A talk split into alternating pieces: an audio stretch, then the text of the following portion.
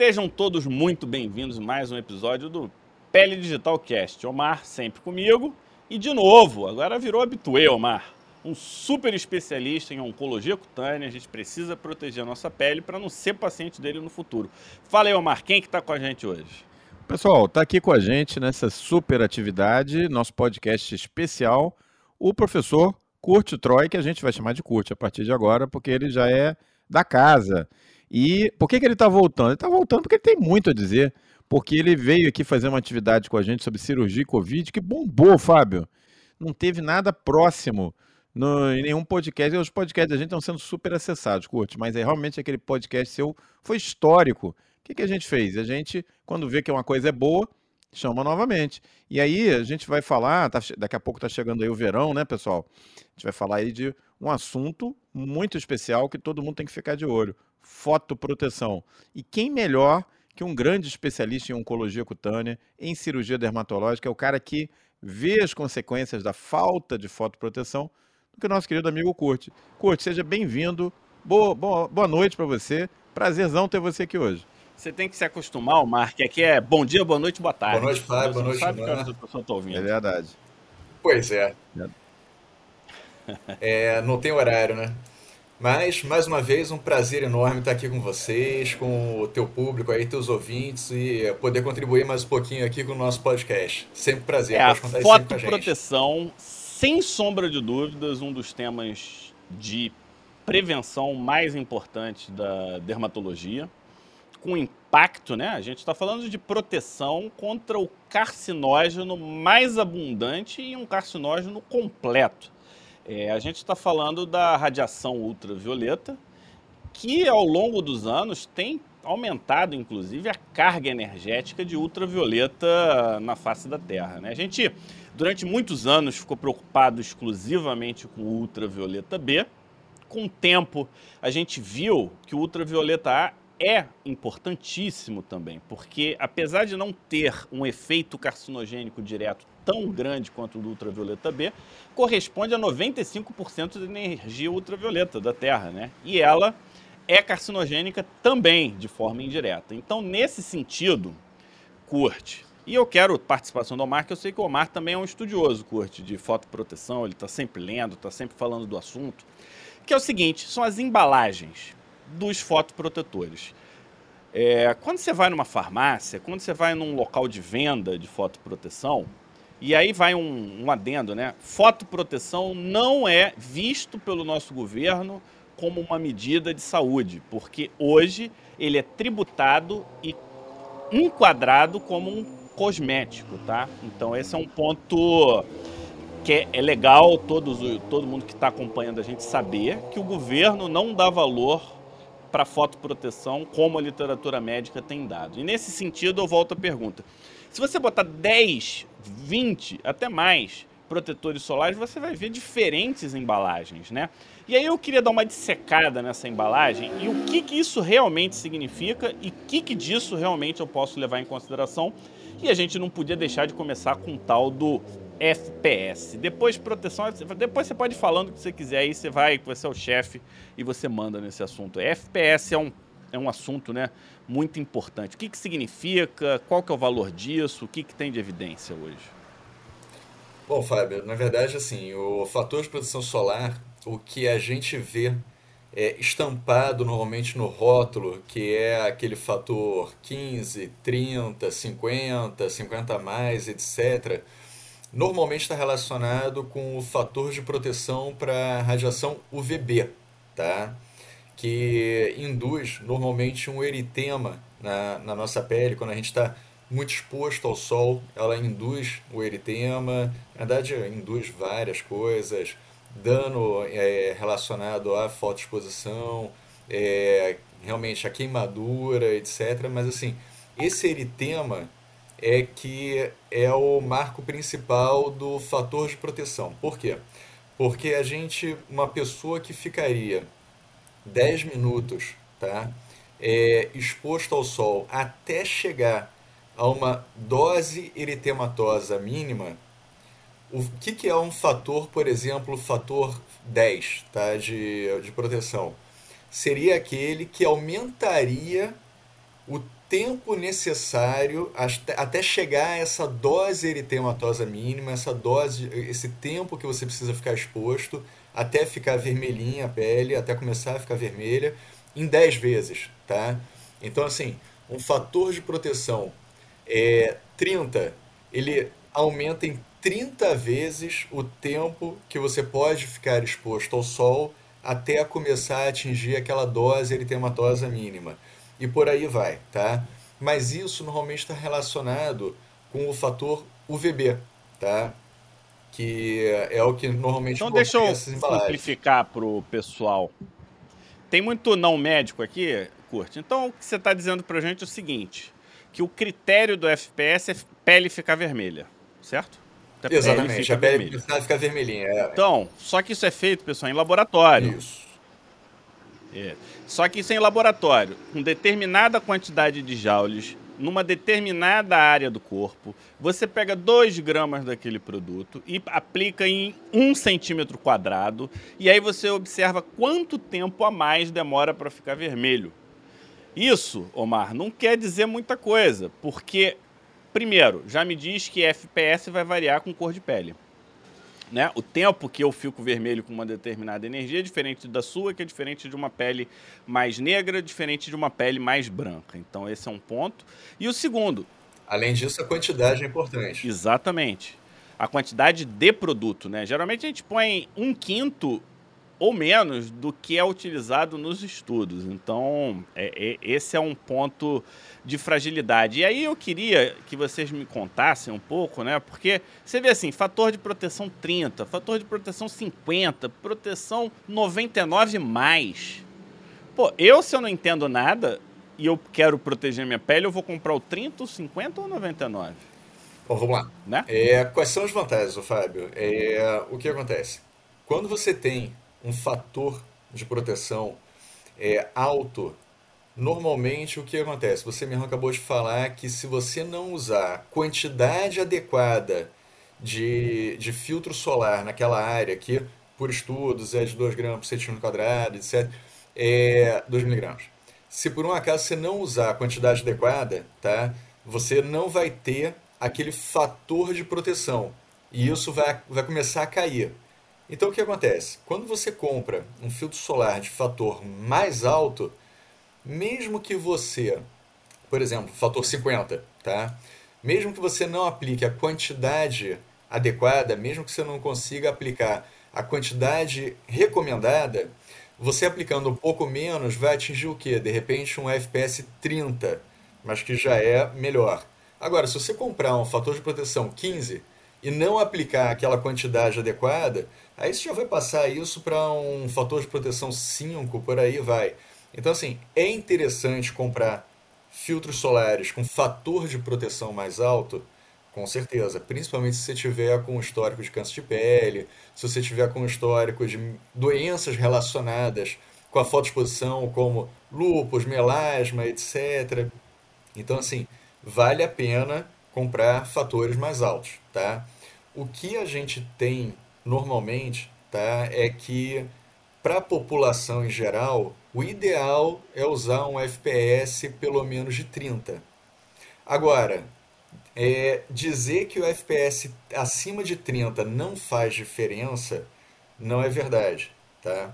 A gente tem uma curva normalmente logarítmica que vai caindo em relação ao aumento do fator de proteção solar, mas ela aumenta ainda entre 30 e 50.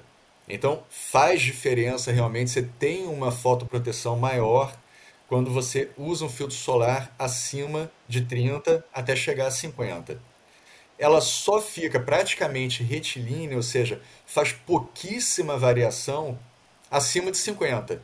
Aí acima de 50 realmente é praticamente zero ganha, muito, muito, muito pouco ganho que você tem em relação à fotoproteção se você usar a quantidade recomendada, tá?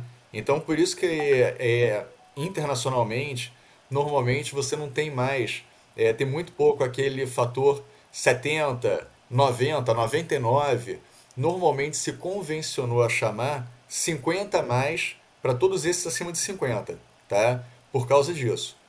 Por outro lado, Quanto mais alto o fator de proteção solar, justamente se você não usar uma quantidade adequada, você ainda consegue um razoável fator de proteção solar. Então, nesse sentido, é que tem validade você ter fazer o uso de fatores de proteção muito altos.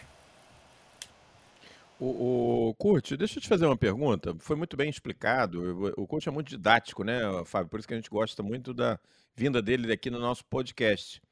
E a gente falou bastante, você falou bastante sobre o UVB, que é aquele mais relacionado à vermelhidão. Ah, é. Essa é parte da radiação. Uhum.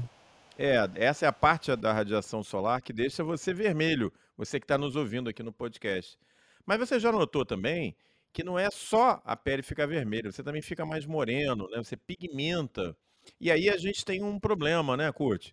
Que é o seguinte: o eritema, para você medir se o filtro solar protege ou não, como o Fábio já falou, a dose eritematosa mínima, o DEM, como a gente chama, é, é fácil da gente avaliar, porque você vai lá e irradia em condições de laboratório, tem toda a forma de fazer, potência da lâmpada, que mede em joules, para quem não, não, ouviu falar, Joule é a quantidade de, energia liberada, né?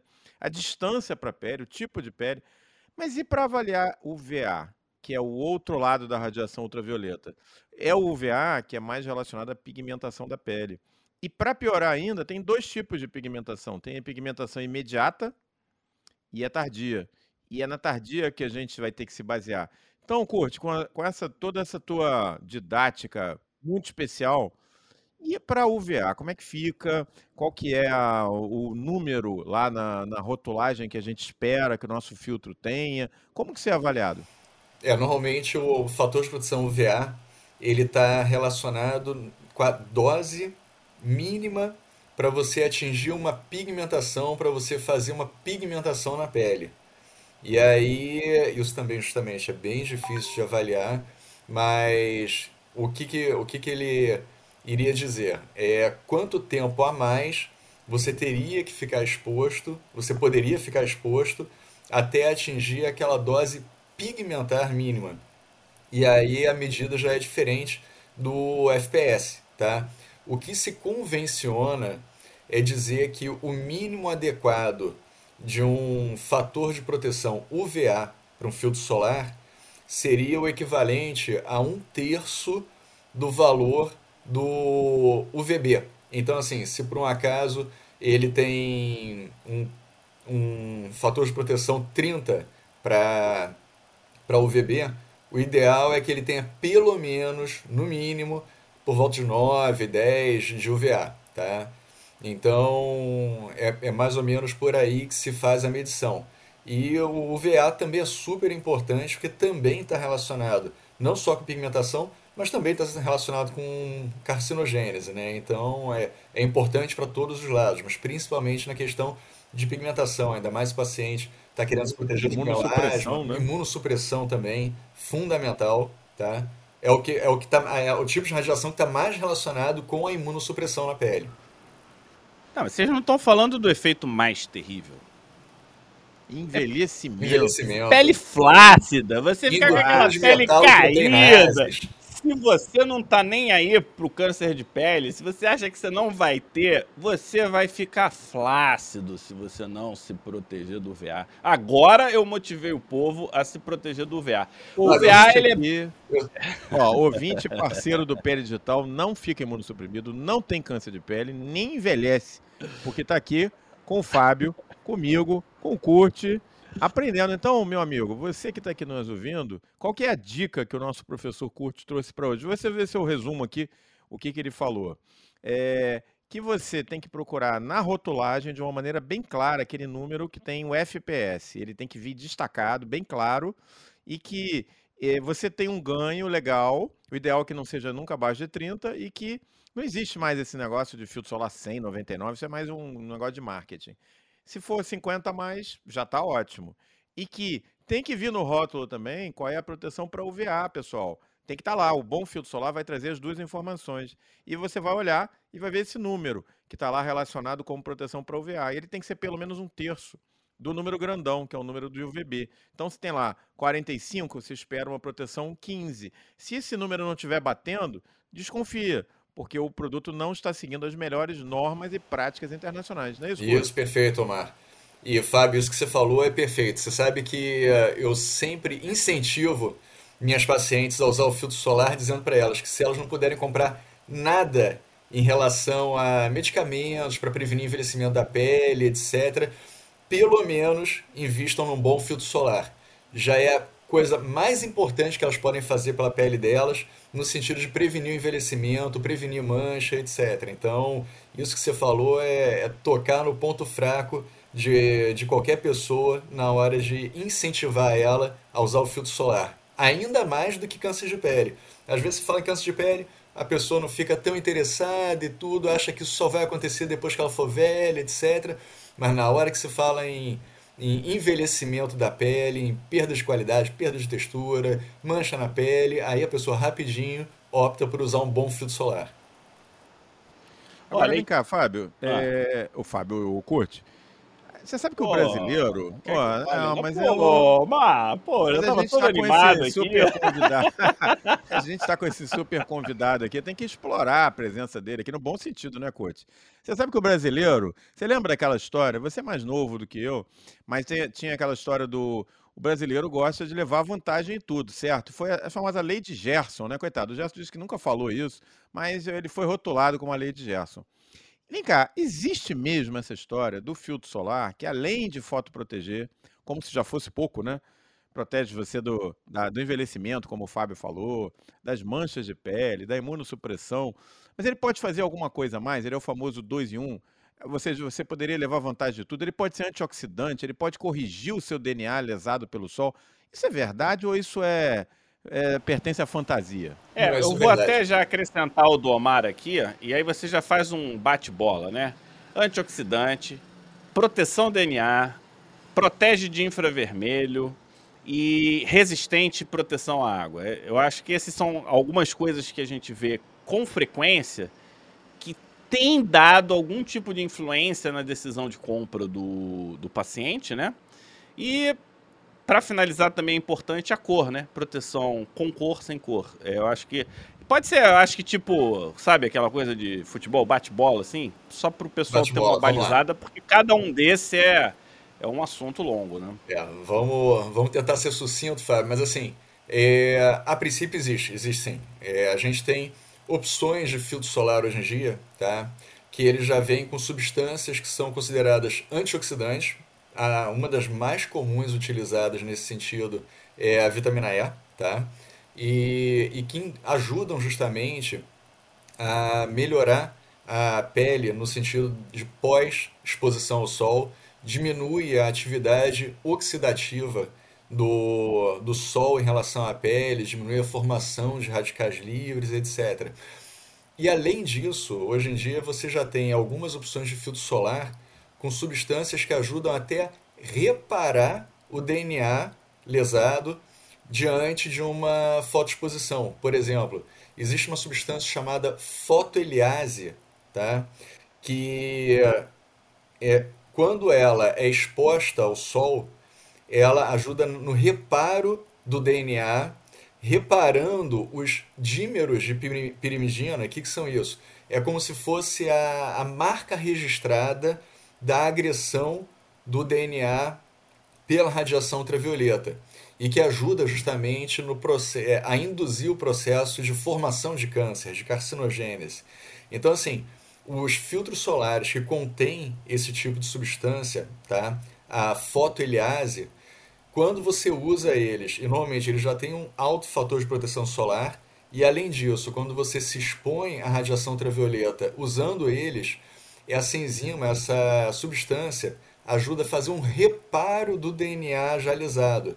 Então, por exemplo, pacientes que têm muita ceratose actínica, aquele lesão pré-câncer de pele, justamente, causado pelo sol, normalmente tem uma diminuição da formação dessas ceratoses actínicas, ou quando você faz o tratamento, é, ficam mais tempo sem ter novas ceratoses actínicas.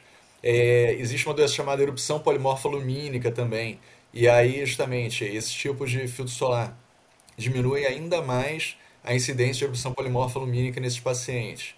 É, isso já é uma coisa super interessante. em relação a filtro solar com cor, por exemplo, tem, tem validade, tem alguma vantagem especial em relação a filtro solar com cor? É, tem, tem de todos os lados. Tem em relação à adesão do paciente, tá? Porque normalmente quando é, o paciente quer, além de usar um filtro solar, usar uma base, muitas vezes você tem uma cobertura adequada com um filtro solar com cor, tom de base, tá?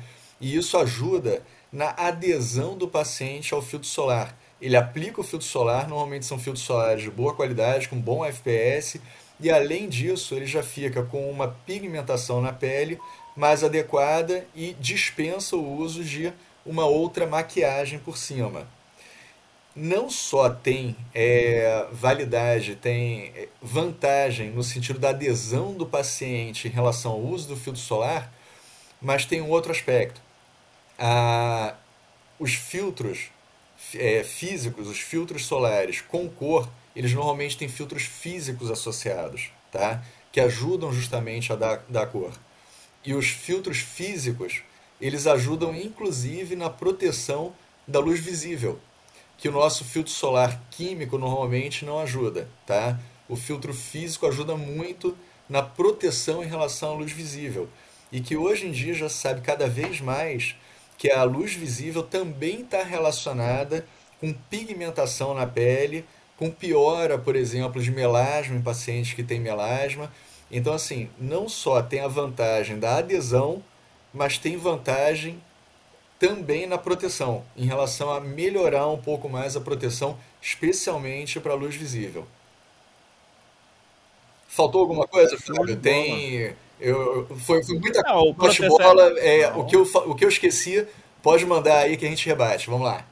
O Kurt, ele dribla o time inteiro, Mário. Dribla o time inteiro. Meu irmão, você que, você, você que está nos ouvindo, você que ainda está nos ouvindo, que ainda vai no supermercado, pega na gôndola o primeiro filtro solar que está ali, é, que está mais barato, aquele que você já sabe, vai usar, depois de dois meses, quando voltar nele, ele só sai um líquido lá de dentro, ele virou uma parte líquida, uma parte. Você já viu que você está perdendo o melhor da festa.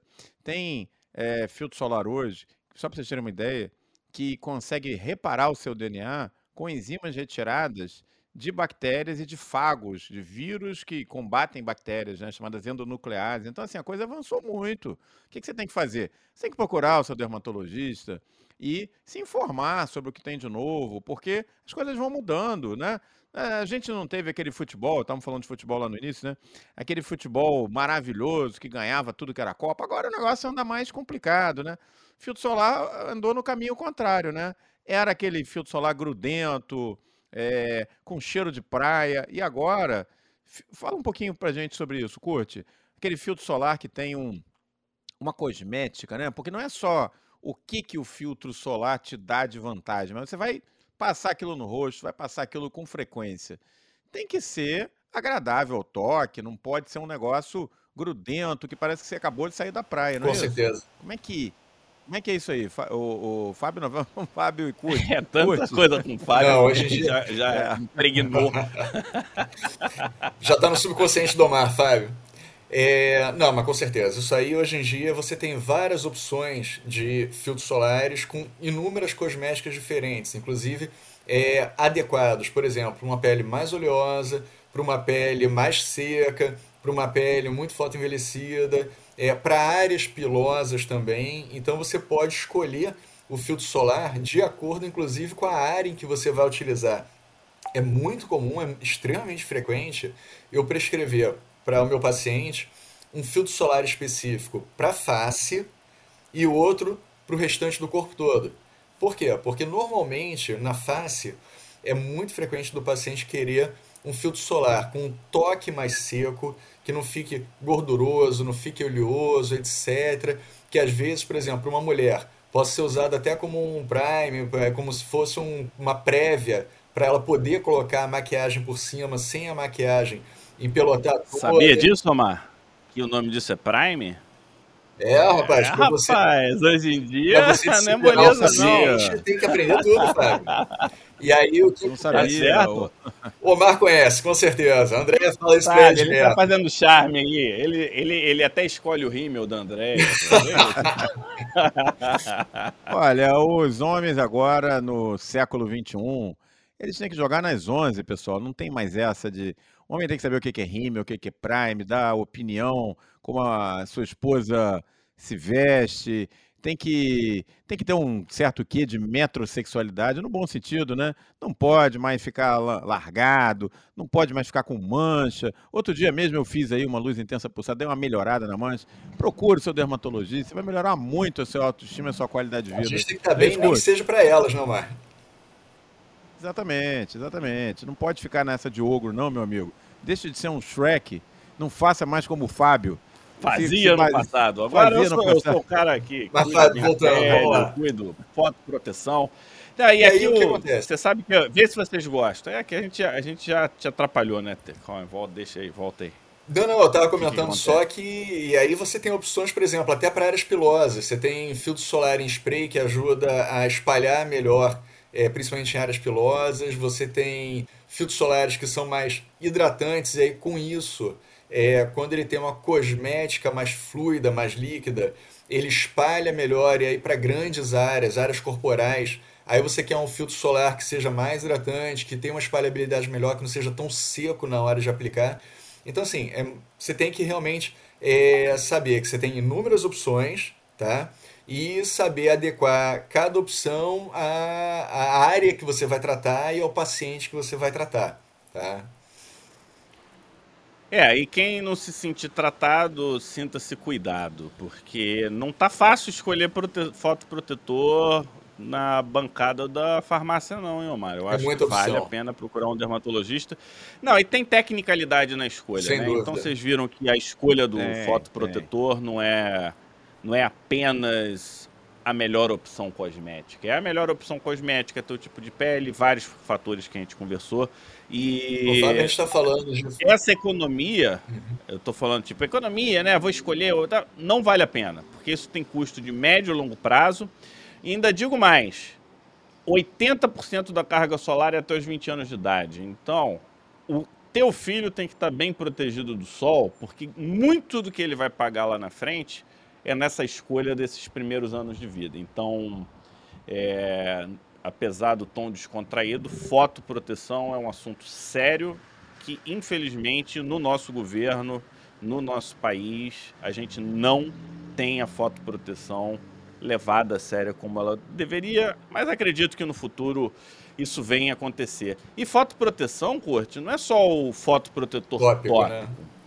É, a gente sabe da proteção física, só que eu queria dar um destaque hoje para fotoproteção oral, porque eu vejo muitas pessoas achando que pode substituir, né? Não, em vez de eu passar, eu vou tomar. Então esse é um ponto. E segundo, se existe, substitui mesmo e como é que funciona, né? O que é uma fotoproteção oral? É, é algo é, baseado em ciência? Como é que estamos hoje, Curte, em relação à fotoproteção oral? Bom, vamos lá, Fábio. É, existe realmente, a gente já tem algumas coisas que auxiliam na fotoproteção, tá? Mas não substitui. Isso eu sempre deixo bem claro para o paciente que o fotoprotetor oral ele é um adjuvante. Ele nunca vai. Nunca não. É, atualmente de hipótese nenhuma, ele vai substituir um fotoprotetor tópico, tá? É, a gente tem algumas opções, algumas já um pouco mais antigas, outras mais recentes, tá? O, um muito conhecido, já um pouco mais antigo, é o polipódio leucotomos, que é uma substância extraída de uma samambaia mais comum na América Central, na América do Sul, e que tem uma atividade, pois é, que tem uma atividade. Quem não tá vendo, tá cheio de samambaia aqui atrás. É, tem uma potente atividade antioxidante, tá? Então ela consegue é, pacientes que fazem suplementação com esse, essa substância, eles conseguem ficar mais tempo expostos ao sol até atingir aquela dose eritematosa mínima, até ficar vermelhinho. Então, assim, isso já mostra que aumenta a resistência pra, da, da pele para a radiação ultravioleta. Também diminui, por exemplo, como eu falei, existem doenças que estão relacionadas com a exposição solar. E aí esses pacientes também conseguem diminuir um pouquinho mais é, a manifestação dessa doença de acordo com a exposição ao sol quando são suplementados com essa substância. Como é que normalmente se faz? Se faz um a dois comprimidos todo dia, tá? É, mas normalmente, quando o paciente vai se expor um pouco mais ao sol, aí se recomenda justamente dobrar a dose, tá? Antes do paciente se expor. E aí, no caso do polipós leucotomos, normalmente você manda o paciente usar de manhã cedo logo, que aí é a hora que ele vai realmente se expor mais ao sol. A gente tem outras substâncias, tem a luteína também, que é um pouco mais antiga, que é um carotenoide, que também é, é um antioxidante, ajuda na proteção em relação à, à radiação solar, tá? É, existem várias é, formas, várias apresentações no mercado com luteína, normalmente com dosagem de 10 a 20 miligramas. Ah, um que hoje em dia está muito em voga, tá? que é um pouco mais recente, mas que está sendo muito comentado e tem mostrado excelentes resultados também, é a nicotinamida. Tá? A nicotinamida é um derivado da vitamina B e para pacientes principalmente com histórico de câncer de pele, a suplementação com a nicotinamida, numa dosagem normalmente de 500 miligramas de 12 em 12 horas, é, já se mostrou muito, muito eficaz em relação à prevenção, à involução até, e até mesmo a prevenção de novas lesões de lesão pré-câncer de pele e de câncer de pele propriamente dito. Tá? Funciona mais com as lesões de câncer de pele não melanoma, principalmente ceratose actínica, carcinoma celular e também para carcinoma base celular. E, e uma que agora essa não é tão comentada, ainda é mais recente, até pela apresentação dela, que é mais difícil de você fazer, né? Todos esses outros que a gente comentou antes eram orais e tem já bem disponível no mercado. É o afamelanotide, tá? O que, que é essa substância? Ele é um análogo do hormônio estimulador do melanócito alfa, tá? do alfa-MSH. E aí ele induz uma pigmentação na pele, ele induz um estímulo à produção da melanina sem você precisar da exposição à radiação ultravioleta e, consequentemente, se você tem os danos da radiação ultravioleta. E, além de tudo, ele também tem atividade antioxidante. Então, ele aumenta a produção de melanina, com isso o paciente fica um pouco mais é, resistente à radiação ultravioleta e, fora isso, ele tem uma atividade antioxidante. Inclusive, essa substância, hoje em dia, se usa até em pacientes em tratamento de vitiligo, vitiligo recalcitrante, aquele que está difícil de tratar, etc. O cabelo branco do Omar, se eu usar, vai ficar preto? Pois é, boa pergunta. Hein? Vamos fazer um, uma prova terapêutica? Pô, Omar. O único detalhe é o seguinte. E aí?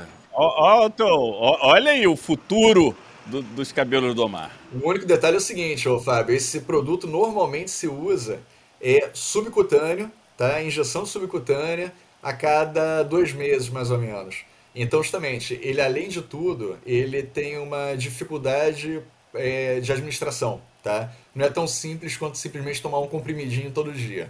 Mas também é uma coisa que está sendo extremamente estudada para auxiliar na fotoproteção. Mas respondendo a sua pergunta inicial, nada disso substitui o filtro solar tópico, tá? Todos eles são adjuvantes em relação à nossa fotoproteção. Nada substitui o filtro solar tópico e as medidas de, de proteção em relação ao sol, que passam muito além do filtro solar tópico, né? A gente está falando de procurar sombra, exposição no horário correto até as 10 da manhã, depois das 4 da tarde, é, usar roupas adequadas que sejam mais é, resistentes à radiação ultravioleta, tudo isso.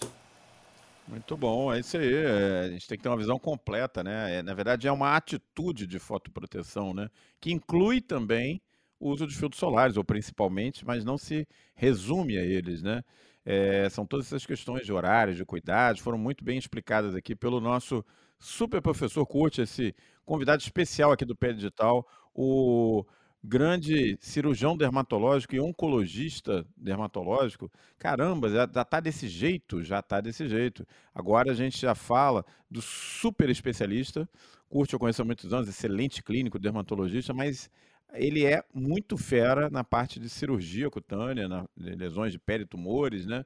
E está eh, dando essa canja para gente hoje aqui, Fábio. Não é todo dia que a gente tem essa oportunidade, né? Vamos aproveitar e perguntar mais umas coisas aí para o Curte, né? Não tem moleza aqui não, mas não, não tem, tem, moleza não. Aqui a gente espreme. Bate bola, né, Fábio? Um, e nem um filtro solar, né? Aquele que só tem o finalzinho, Vai até a gente dá aquela chacoalhada. É. Aí.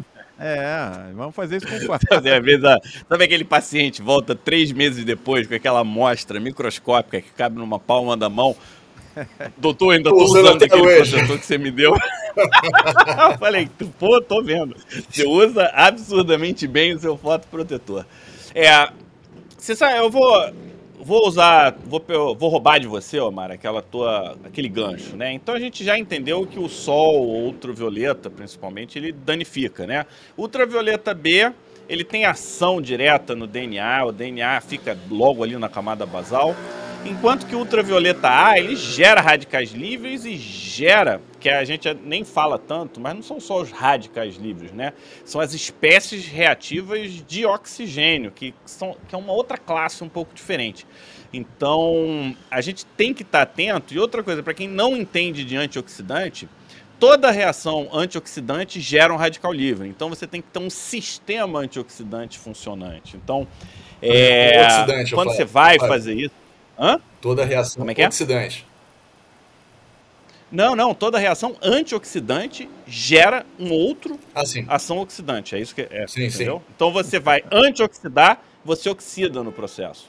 Então você precisa ter um sistema duplo ou triplo para poder a coisa funcionar. É, o filtro então, solar acaba fazendo na, muito isso. Até por isso que hoje em dia se associa é. muito antioxidante no filtro solar para ajudar a varrer esse, esses radicais livres. E outro dia, pessoal, eu estava lendo uma. Eu estava vendo, aliás, uma reportagem da National Geographic muito interessante. Os caras fizeram o seguinte estudo, né? Não tem nada a ver com filtro solar, mas com antioxidante.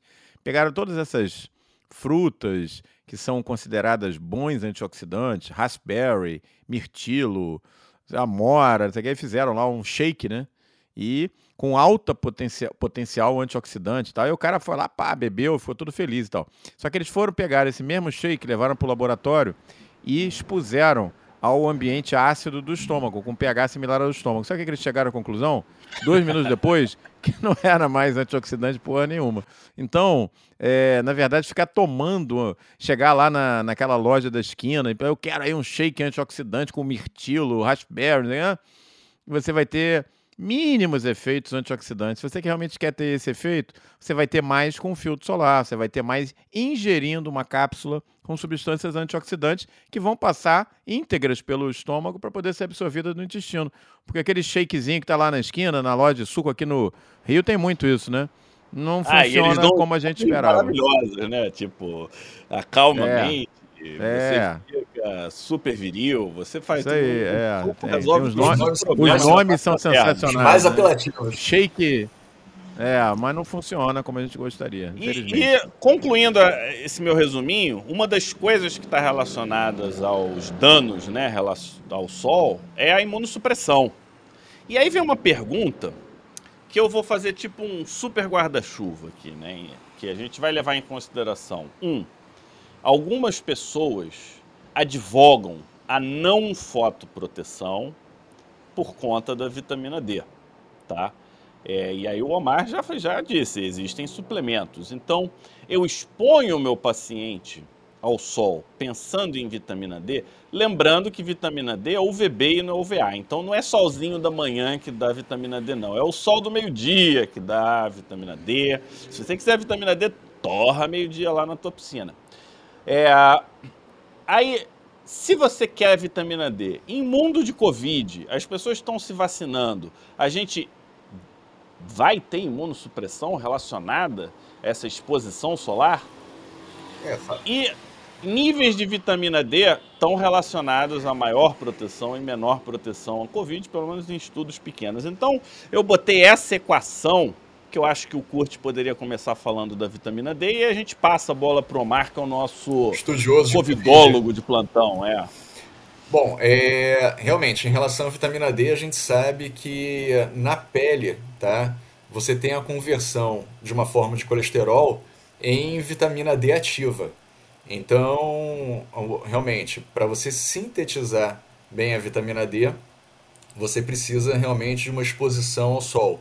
É, você falou que era o sol de meio-dia. Na verdade, já tem estudos grandes que mostram que se você se expuser por volta de umas 10 horas da manhã, umas 3 horas da tarde, é, em torno de 20 minutos, com o colo, o tronco, na verdade, é exposto, as costas principalmente, uma área grande corporal exposta, mesmo que você esteja usando o filtro solar no rosto, mas tem uma área corporal grande exposta, em torno desses 20 minutos, você consegue uma síntese razoavelmente adequada de vitamina D. Então, assim. Pô, mas que estudo complicado, pô. Como? Que estudo complicado. Você tem que passar protetor no rosto, tira a camisa, fica 20 minutos, mas pega quando o tempão, paciente já, anda logo já tem câncer de pele no rosto, etc. Dia, mas, obviamente, que vale a pena, vale a pena em relação à suplementação, tá? É, você falou em relação ao Covid. Primeiro, o não, mas só uma pergunta, assim, para amarrar bem. A suplementação substitui a fotoexposição? Essa é a pergunta principal. Se eu tomar a vitamina D, é tão bom quanto a vitamina D fabricada pela gente? Ou é pior? Como é que Não, tá, a princípio, é eu acho tá? que a gente tem que complementar. É, você deve se expor realmente ao sol, tá? Para ter uma síntese, uma fixação adequada da vitamina D, tá? É, é importante você ter algum grau de exposição ao sol. Então, assim, fazer dessa forma mais adequada, dessa forma mais racional a sua exposição ao sol, mas diante, por exemplo, de uma deficiência de vitamina D, é, abaixo de 30, principalmente hoje em dia, que a gente já usa para, se você tem, tem, tem, interesse em atividade anti-inflamatória, em atividade é, imunológica, que a vitamina D está relacionada com uma série de alterações imunológicas, é, você o ideal é você manter a vitamina D acima de 30. E se você, apesar de estar se expondo moderadamente, de forma controlada à radiação ultravioleta, você não está atingindo esse, esse, essa dosagem adequada, aí o ideal é você fazer uma suplementação sim. É, não tem indicação de você ficar horas se expondo ao sol, horas torrando no sol de meio-dia, como você comentou. É, o risco-benefício não justifica. Aí o ideal é você fazer a suplementação. Quer complementar, Eu tenho uma Omar? crítica em relação à vitamina D, Omar. Eu tenho uma crítica. Diga. Para mim, dosagem de vitamina D isolada não tem função. É nomen nundum, se isso fosse taxonomia. É perda de tempo. Se você quiser realmente saber a vitamina D, você deveria contextualizar com cálcio, potássio, PTH e saúde óssea. Quer realmente, se realmente está preocupado com a fisiologia né, mineral, vamos botar assim, do teu paciente, então faz a densitometria óssea, vê PTH, vê vitamina D também, vê cálcio, vê fosfato, vê magnésio. Aí a coisa começa a, a, balançar um pouquinho e fazer algum tipo de sentido. Então, para mim, teve uma pegada um pouco é, de exagerada. de venda, né? É, não, eu vou botar exagerado. Uhum. Não sei qual foi a intenção, prefiro nem nem me e, e, pegou. Eu acho que foi uma das coisas que pegou, independente do da, da origem. Isso foi uma coisa que veio, pegou e aí realmente eu concordo com o Kurt que o ideal é a vitamina D feita pela gente. Só que, pô, imagina um cara de 60 anos de idade que é dono de uma empresa que trabalha, eu digo, olha, você vai ter que pegar sol ou 10 da manhã ou 3 da tarde com proteção no rosto, no dorso da tua mão, e aí você anda com as tuas costas aparecendo e fica 20 minutos. Isso não vai acontecer para a maioria das pessoas, né? Isso e aí eu não vejo problema nenhum em suplementação, eu nem, eu nem coloco essa. Quando eu vejo que é um perfil, que é uma pessoa que trabalha, que não vai ter horário, eu nem apresento uma alternativa dessa, para não ficar aquela dúvida na cabeça da pessoa. Pode suplementar, vai funcionar legal, pelo menos essa é o que a gente tem hoje. É, a vitamina né? D tem atividade imunomoduladora, anti-inflamatória, potencializa atividade antiviral e antibacteriana. Eu acho que assim, isso aí, é, na dúvida, faz suplementação. É, só para complementar, né? É isso aí mesmo. E lembrando que é, o benefício da exposição solar vai além do, do sol, quer dizer, do sol, do, da, da, síntese da vitamina D. Tem a ver com o ciclo circadiano, tem a ver com o humor, né? É muito mais comum. Pois é, é antidepressivo. o inverno. Sol é antidepressivo. Frios, né? Exatamente. Então, você sintetizar a vitamina D pela via natural, que é tomando sol, traz outras coisas, é mais completo, né? Do que você simplesmente repor é, farmacologicamente. Agora, com relação à Covid, é isso aí mesmo, pessoal. É, o curto já estava adiantando o efeito antiviral, então desde o início já estavam surgindo esses dados, né, sugerindo que vitamina D poderia ser benéfica nos casos de Covid.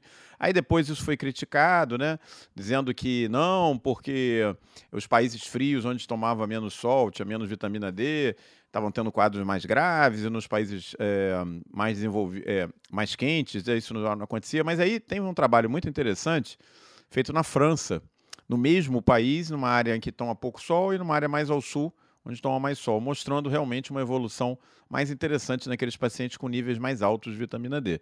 Então, esse é um ponto. O outro ponto que eu acho que a gente precisa lembrar: exposição ao sol muito intensa logo depois de vacinar para a Covid. Porque a gente sabe, aí tem muitos trabalhos, tá?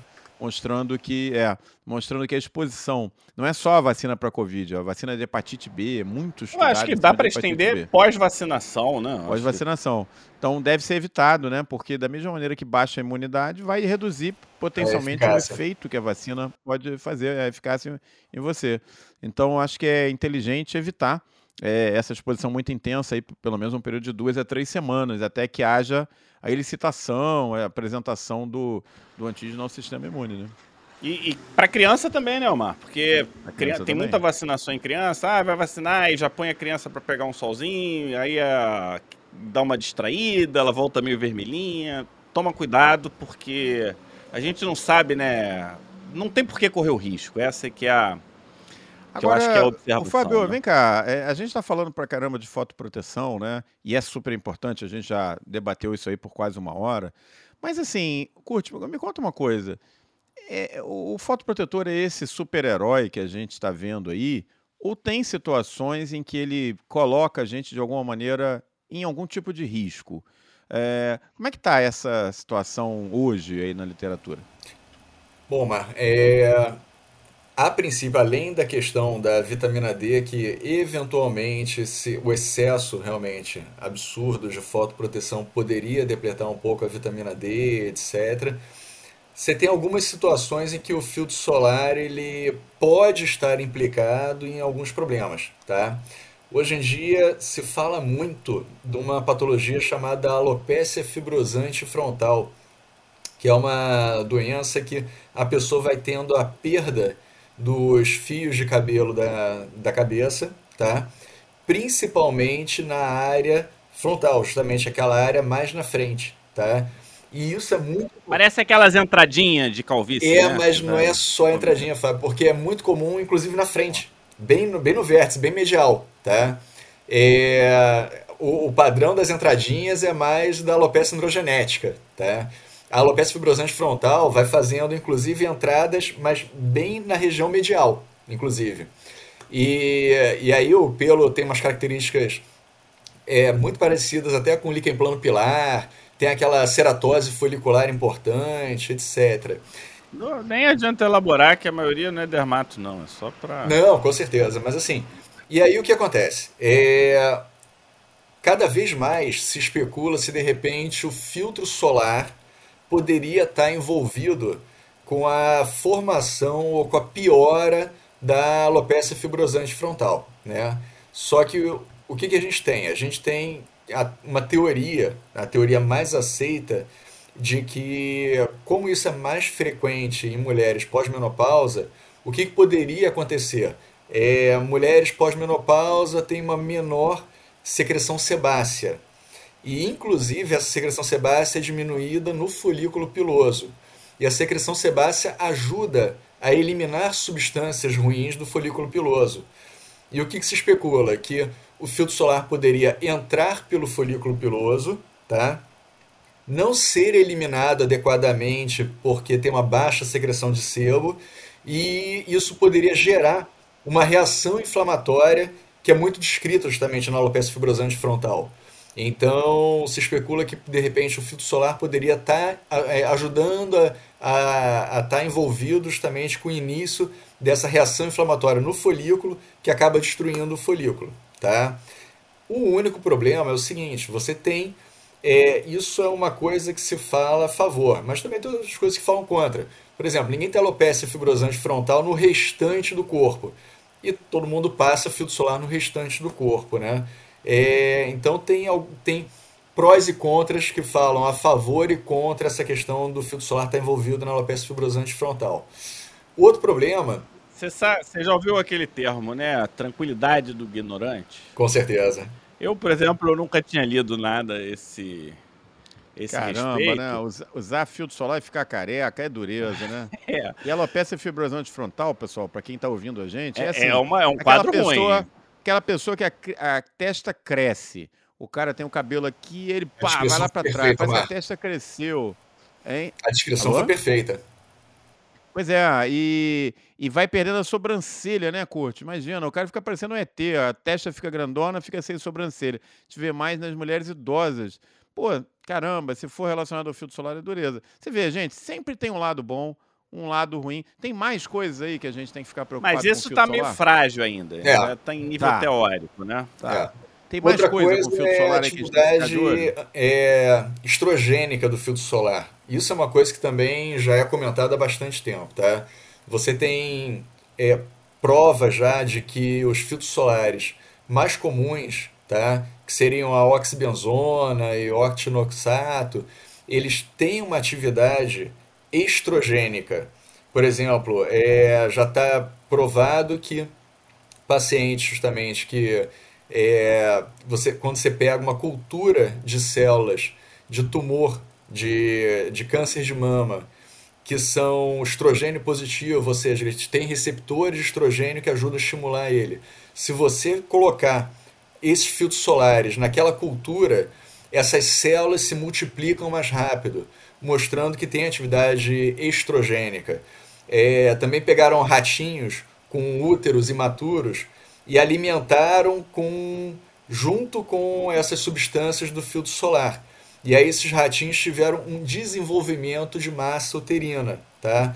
É, o útero ficou maior, ficou mais bojudo, que normalmente está relacionado com efeito estrogênico. O outro lado é que não se sabe o quanto que você teria que ter de absorção para conseguir atingir esse efeito estrogênico. Se sabe que tem efeito estrogênico, mas não se sabe até que ponto que isso poderia acontecer com o ser humano. Por quê? Porque isso tudo foi ou diretamente em cultura tá, de célula, ou então alimentando o ratinho com dosagens relativamente altas. Tá? É, tá provado hoje em dia que a gente tem uma certa absorção sistêmica do filtro solar. Teve um estudo até de 2019, foi publicado no JAMA, que eles mostraram eliminação urinária tá, de substâncias relacionadas com o filtro solar. Então, assim, a gente sabe que tem uma absorção sistêmica, mas ela é muito baixa. É, se especula que para uma pessoa ter dose acumulada de filtro solar a ponto de ter esses efeitos que eu descrevi antes, você teria que passar uma quantidade absurda de filtro solar em 100% da sua área corporal, algumas vezes ao dia, durante pelo menos 35 anos. Então, assim, é, a gente sabe que tem essa atividade, mas não se sabe até que ponto que a gente tem que levar isso em consideração. É que nem justamente a questão do câncer de mama. É, por causa dessa atividade androgênica, é, estrogênica, muita gente fala que poderia piorar câncer de mama, induzir câncer de mama. Existe um estudo até que mostra, eles fizeram espectrofotometria de massa, que é para detectar a quantidade de uma substância numa massa qualquer, num tecido qualquer, e eles mostraram, fizeram, pegaram mulheres mastectomizadas, é, que retiraram a mama por causa de um câncer de mama, e fizeram a dosagem de, dessas substâncias relacionadas com filtro solar naquela mama daquela mulher. e eles confirmaram que existe uma dosagem maior no quadrante lateral da mama, que também é aonde mais existe câncer de mama estrogênio positivo, tá? Agora, até que ponto que isso é fator causal ou até que ponto que isso é uma casualidade é, ainda não está bem definido, tá? Justamente por causa desses, desses vieses todos, que a gente normalmente não ingere, a gente normalmente não, não se alimenta de filtro solar, a gente simplesmente tenho... passa na pele. E a quantidade que a gente absorve pra quem tá ouvindo, é muito baixa. E não... Para quem está ouvindo e não é da área da medicina, isso pode até assustar. Eu, quando ouço esses estudos, isso não vira curiosidade médica, porque você tem que você tem que ao contrário, se você quiser responder essas perguntas. Você tem que ir nos estudos que usam fotoproteção, quais são os desfechos, né? É, e quando você vai nos estudos de fotoproteção, tem algum que mostre um desfecho negativo? Essa é que é a pergunta que tem que ser feita, né? Então, pois é, nenhum. Lógico, justamente, é como eu falei. Técnico, né? Uhum.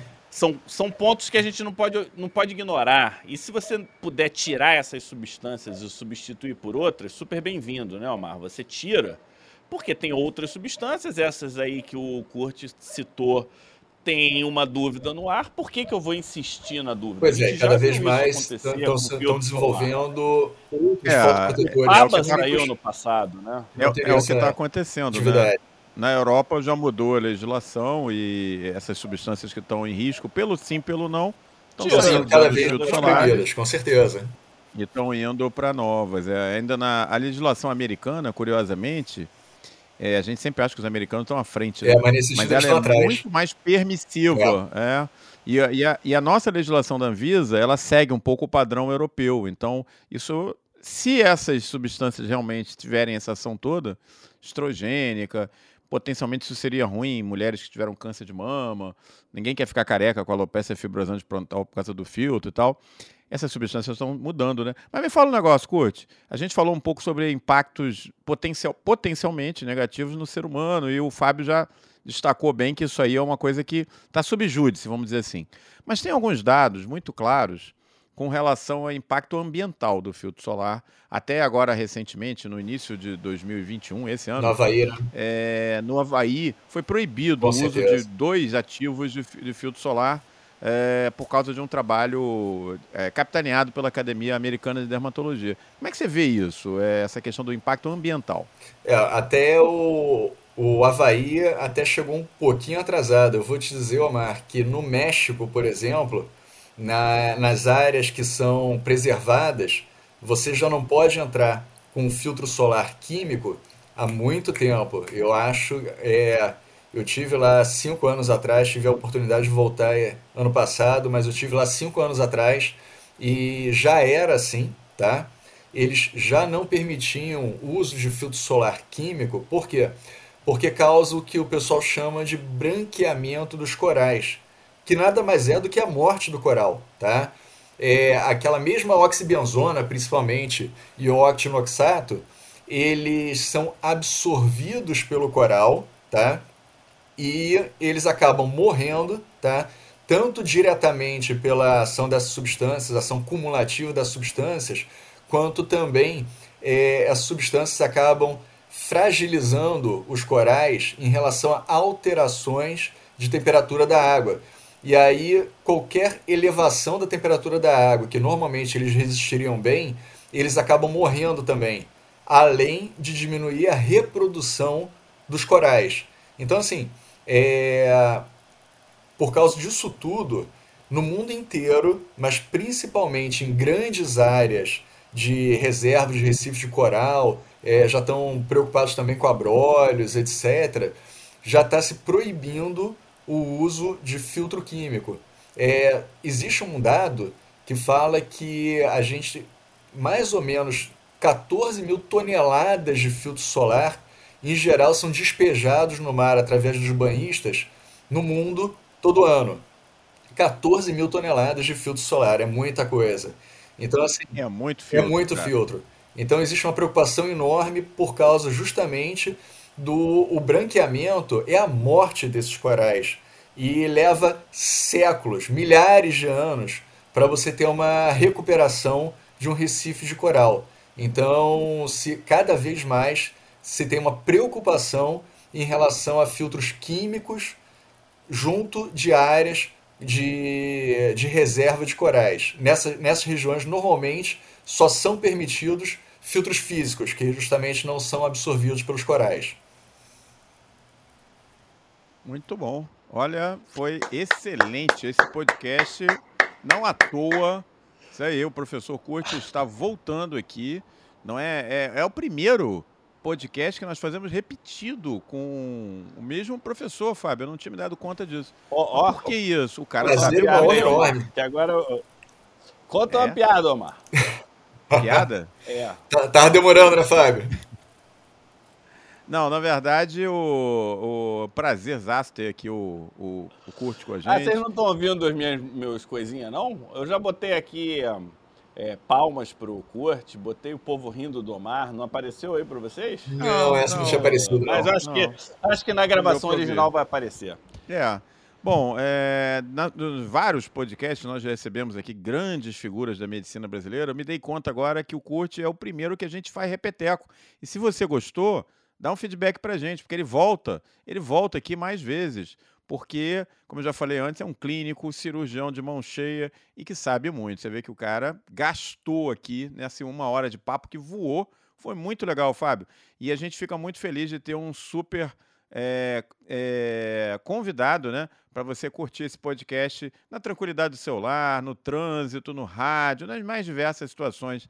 É, bom, eu, assim, achei um, um papo pleno aqui. Eu queria, de coração, agradecer o Curte por essa super participação com a gente aqui no, no nosso podcast do Pele Digital. Passar aqui para o Fábio para ele comentar e vamos, como é de praxe, deixar para o Curte fazer aquele grande finale do nosso podcast de hoje. Muito obrigado, Curte. É, como a gente sempre diz aqui, Kurt, medicina de qualidade pode ser com descontração. Então essa aqui é a ideia, a gente trazer conteúdos importantes de um tema de promoção de saúde que tem que estar no radar de todo, absolutamente todo médico. Todo médico tem que entender de fotoproteção e conseguir discutir os temas de forma a ajudar os nossos pacientes. Então eu faço as palavras do Omar as minhas. Kurt é um super profissional que manja tudo. Ele faz muita cirurgia oncológica, mas hoje aqui ele está acabando com o emprego dele, orientando você a se fotoproteger e você não vai precisar dele no futuro se tudo der certo. E obrigado, Kurt, mais uma vez por estar aqui com a gente. Foi um super descontraído. Em breve a gente volta com mais temas ligados à oncologia cutânea e fotoproteção e temas afins. Obrigadão. Imagina, Fábio. Eu que agradeço o convite mais uma vez. Fábio, Omar, duas feras aí da dermatologia brasileira e mundial. Então, sempre um prazer poder estar aqui contribuindo, é, poder estar enriquecendo aí justamente o- os seus ouvintes e, obviamente, podem contar com a gente sempre que quiserem, sempre que precisarem. Abraço. E se vocês gostaram desse episódio do Pele Digital Cast, faça um comentário aqui embaixo, manda, divulga, manda pro amigo, porque isso é o que motiva a gente continuar fazendo o que a gente está fazendo. E até o próximo episódio. Um abraço.